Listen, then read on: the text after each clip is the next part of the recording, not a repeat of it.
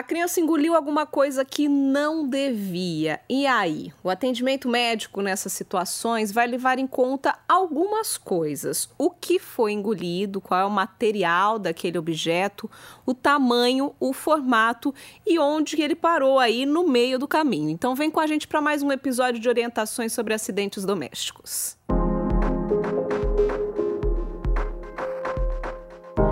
Começar com as orientações de tudo que não seja pilha ou bateria. Pilha e bateria merecem aí um capítulo à parte. Então, primeiro, não é pilha, não é bateria, o que fazer? A gente segue aí com a ajuda do Dr. Fernando Beluomini, que é chefe da unidade de emergência pediátrica do HC da Unicamp. Ele vai explicar já pra gente. O primeiro lugar que enrosca é no esôfago, aqui no comecinho. E nessa situação, qualquer coisa que enroscar ali deve ser retirada tá? Porque é uma área de uma membrana é, fininha, de mucosa, que pode ser lesada. Então, parou alguma coisa aqui logo no comecinho, tem que programar a retirada por endoscopia, tá? Não é uma emergência, não precisa ser de imediato, mas tem que ser breve. Então, dá tempo de chegar no hospital, fazer o raio-x, ver que altura que tá, chamar o anestesista, chamar o endoscopista e programar o exame. Se essa substância caiu no estômago, aí a gente é um pouquinho mais conservador. E isso é importante porque a maioria das pessoas não sabem disso e se preocupam muito. Então tem lá no estômago, seja uma moeda, seja um, uma presilha, um clipe.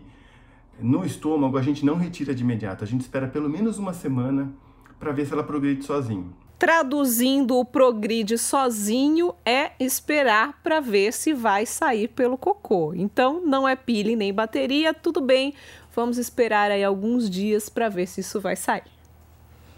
Se for uma peça muito grande ou pontuda, aí pode ser que o médico queira retirar, mas isso vai depender aí da avaliação de cada profissional.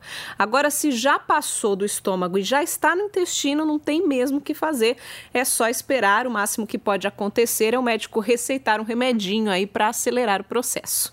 Agora, atenção máxima quando o que foi engolido é uma pilha ou uma bateria. Controle de garagem, chave do carro, livrinhos sonoros, até alguns brinquedinhos têm aquelas baterias minúsculas, bem pequenininhas. Então, se esse for o caso, atenção. A gente tem um cuidado diferente, a gente é muito mais, é, tem que ser muito mais ágil no processo de retirada pelo potencial cáustico dessa substância no, em qualquer ponto do, do trato digestivo. Primeiro cuidado é fazer um bom diagnóstico, tá? Porque a criança às vezes não vai falar que, que engoliu a bateria. E aí vai chegar lá no pronto-socorro, vai fazer um raio-x, ela vai ficar muito parecida com essa outra substância aqui, né? Que é a, a moeda. Grosseiramente elas são muito parecidas. Então é importante o médico estar atento a essa diferença também. Porque para a moeda a gente pode ser um pouquinho mais conservador em relação à retirada, especialmente se ela já tiver atingido o estômago. Mas fala para o seu médico ficar atento, ter certeza se é uma moeda ou se é uma bateria. Normalmente o raio-x ajuda, tá? A moeda, se você puser de lado, a bateria tem um, desnível aqui que vai aparecer no de frente, ela vai ter um contorno diferente porque ela tem dois tamanhos, a moeda é toda homogênea. Então tem que fazer essa distinção, porque se for a bateria, o procedimento tem que ser rápido, tá? Seja ela tendo parado no esôfago, seja ela tendo parado no estômago. No esôfago imediatamente, no estômago o mais rápido possível. Também para a bateria existe um cuidado diferente que a gente pode fazer em casa. Se para qualquer outra ingestão acidental a gente recomenda que fique em jejum, vá para o hospital sem beber nada, água, leite, para a bateria existe um cuidado específico, que é tomar mel.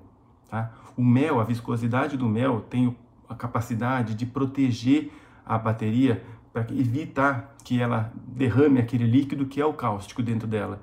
Então, se você definiu, percebeu que é uma bateria, ou até suspeitou que seja uma bateria até chegar no hospital, vá administrando colheradas de mel para sua criança a cada 10, 15 minutinhos, porque isso vai proteger do, do potencial cáustico da bateria até ela ser retirada. Então é isso, não tem o que pensar. É pilha ou bateria, é correr para o pronto atendimento para retirar o mais rápido possível.